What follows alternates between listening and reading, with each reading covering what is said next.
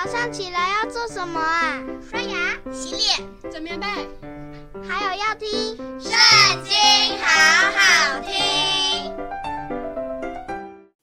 大家好，我们今天要一起来读的是诗篇第一百二十九篇。以色列当说：从我幼年以来，敌人屡次苦害我；从我幼年以来，敌人屡次苦害我，却没有胜了我。如同扶犁的在我背上扶犁而耕，耕的犁沟甚长。耶和华是公义的，他砍断了恶人的绳索，愿恨恶锡安的都蒙羞退后，愿他们像房顶上的草，未长成而枯干。收割的不够一把，捆禾的也不满怀，过路的也不说。愿华所赐的福归于你们。